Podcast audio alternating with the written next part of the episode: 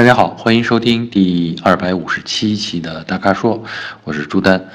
呃，我看了一下今天的问题有四个啊，比往常少一个，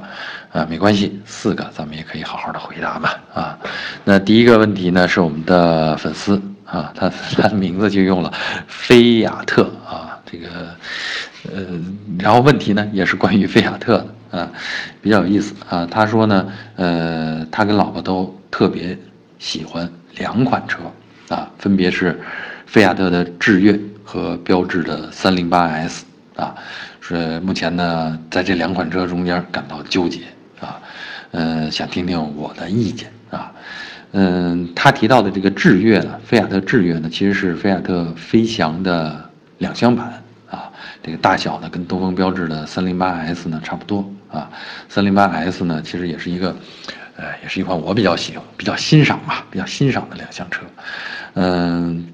它的纠结呢是，我想这两款车首先外观设计啊，呃，都非常的动人啊，而且呢，我觉得三零八的这个内饰设计，三零八 S 啊的内饰设计也相当的有吸引力啊，这是在我看来啊。但是呢，如果在这两个车里边做选择二选一的话，我倾向于选择东风标致的 308S，啊，为什么这么说呢？因为，呃，我觉得在造型方面，可能啊，菲亚特有它的一套啊，这个车设计的比较有魅力啊，比较能打动人啊，但是在人机工程，在这个空间，呃，在使用的便利性上，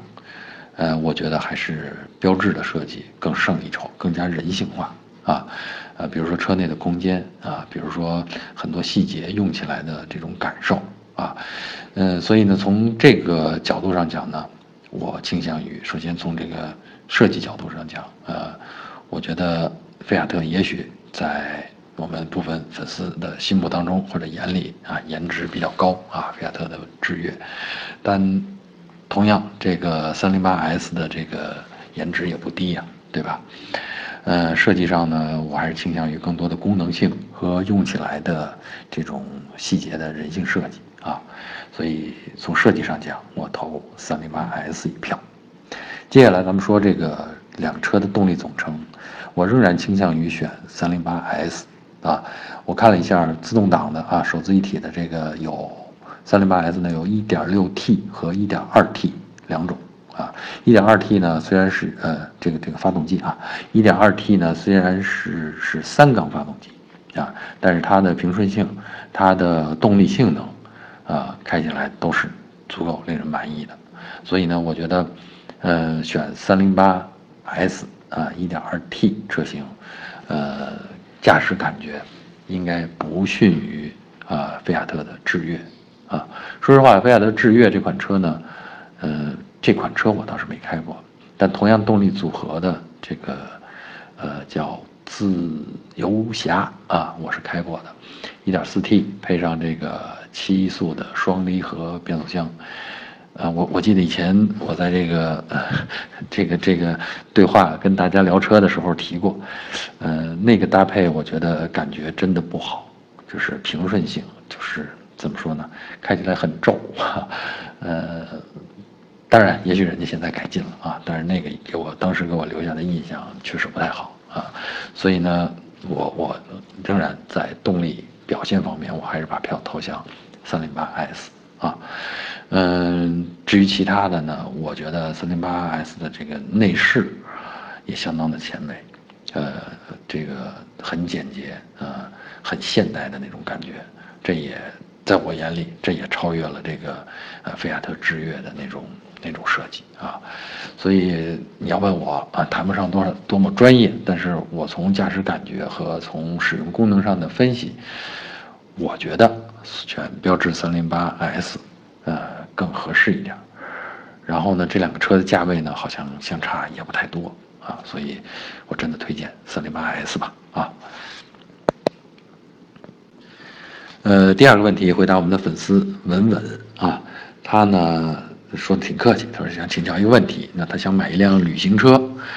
呃，看上了最近刚刚上市的 A6 Avant，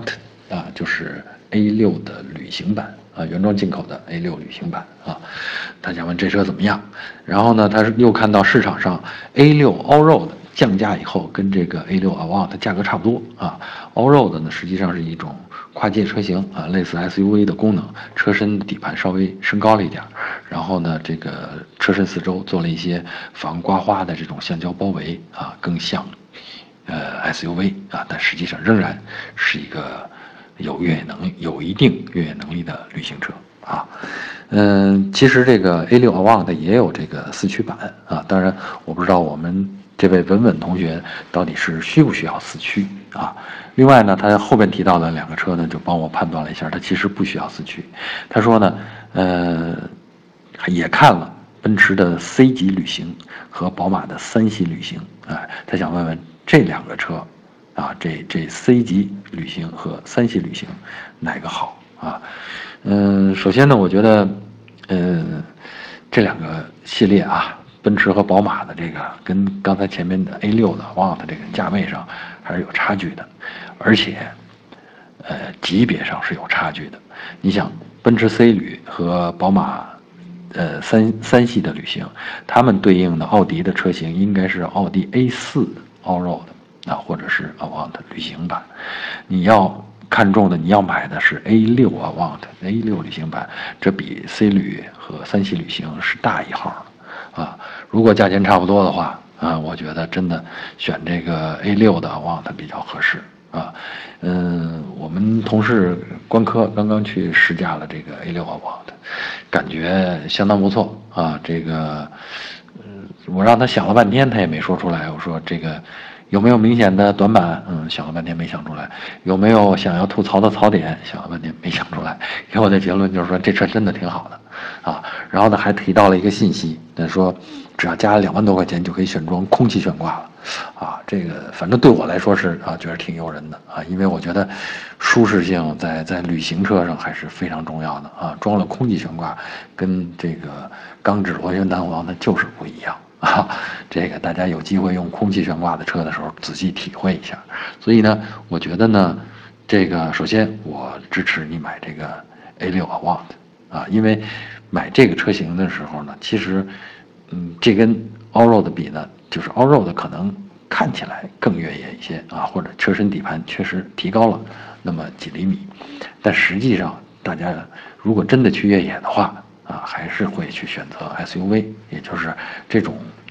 呃车型主要是用来应付一下相对较差的路况啊，但这方面呃，其实 A6 Avant 已经足以了啊，哪怕。只是这个前驱的版本，都没啥大问题啊，所以呢，我觉得真的没必要花太多的钱，为了一个或者部分不常用的功能啊，有备无患的那种感觉啊，你多花这个十万块钱，这件事不值啊。嗯，所以你看我的推荐也就出来了，那就是 A6 的旅行，我觉得就够好了啊。第三个问题，呃，回答我们的粉丝叫馒头片片。嗯，这挺萌的名字啊，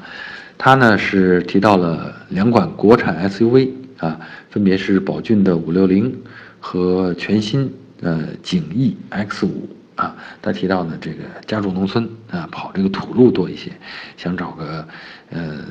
省油而且皮实些的比较皮实的车型。那么看到这两个车型名字啊，我首先我帮你二选一，选了一个宝骏的五六零。呃，其实景逸 X 五开起来也不错，我们同事也在不久前去试驾了。但具体这两个车，我为什么挑出来五六零？是因为五六零已经有了很大的销量，啊，很大的保有量。那从产量上，我以前不是说过这个理论吗？一个销量很大的车型，它不可能有太多的毛病啊，厂商受不了，但 4S 店受不了，对吧？所以呢。呃，还有一个就是很多呃设计上的优化、工艺上的优化改进，都是在这个批量生产的过程当中逐步推进的。那么它已经有了很大的量以后，就意味着很多细节其实已经通过逐逐步的前期的优化已经完善过了啊。所以你放心的去买那些比较量比较大的车型。当然，这也是针对像宝骏这样确实比较全面，而且确实比较皮实的车型而言的啊，也不是说。只要量大就一切 OK 啊！大家别别反着理解我这句话啊。那么景逸呢？其实如果你明年，我相信啊，如果明年你问我这个景逸 X 五能不能买的时候，到那个时候它已经就能积累起相当的这个销量了啊，保有量，或者说有相当。呃，或者说，咱们不能说有相当多的毛病，应该说，那有的小毛病啊，不少小毛病，应该在这个生产的推进过程当中，生产的上量的过程当中，都逐渐得到了改进啊。所以呢，呃，我的推荐还是宝骏五六零啊，省油，嗯，皮实都没问题的啊，放心买吧。好，第四个问题啊，也是今天最后的一个问题，我们的粉丝小浩啊，浩浩荡荡的浩，呃，他的问题是说自己考完驾照有几年了，呃，最近因为搬家想买车，之前呢一直看的都是紧凑型或者是中型的车，前两天哎上网看到了宝骏三幺零，于是他就想问我说，新手买这种像宝骏三幺零、五幺零啊这种手动挡的车来练手。过两年再卖掉这件这这个计划是不是划算啊？另外呢，他想问说这种车过两年再卖还值钱吗？啊，还有他关注到这个宝骏三幺零好像没有 ESP 啊，他问问说这个对新手来说呃是不是个问题嗯，我觉得呢这个首先我还挺鼓励他说新手呃先买一个手动挡来练练手啊。注意啊，我提到的新手买个手动挡练练手，而不是说简单的说你干脆就买个自动挡吧，一步到位吧。我觉得经过手动挡的历练，呃，这个新手的驾驶的心态才能够放得比较从容一些啊，才能够比较自如的去应付路面上的状况啊。有手动挡这碗酒垫底儿，那后边的呃这个风雨你会。比较平静的面对啊，所以呢，这个首先我支持它啊，这种小车也不贵，而且呢，三幺零、五幺零呢这种宝骏的这种车型啊，呃，整体的做工、整体的底盘的调教，呃，操控性能都是比较靠谱的。至于说过两年你卖的时候值不值钱，呃，这个你就别想太多了啊。这个过两年新车，呃，别说过两年，过一年、过半年你再卖。打的折扣都很大啊，所以呢，这个 划算不划算的问题，你换个思维，你真的就当自己又上了一个啊，又上了一个付费的呃提高班儿，你这么想想开了就好了啊。至于没有 ESP，我觉得啊，这个确实是个问题，但这也分每个人的驾驶风格啊，或者说，当你知道了啊没有 ESP 的时候。啊，你可能就不会做一些过于激烈的操控动作啊，猛打方向啊，或者是明明明觉得拐不去、拐不过去的弯，忘了减速就直接要拐啊，啊，在这种情况下的话，